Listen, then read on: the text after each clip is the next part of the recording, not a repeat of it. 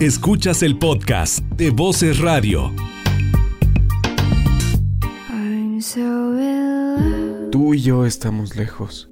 2763.1 kilómetros lejos. La clase de lejos que me deja queriendo sostener la mayor cantidad de rastros de ti posibles.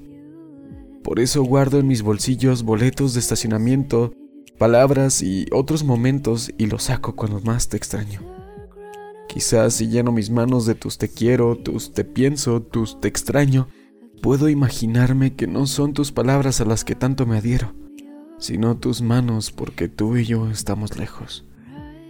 Pero descubrí que si te pienso y a la par tú me piensas, entonces estamos cerca, ¿no lo crees? Pero bueno, cambiemos de tema.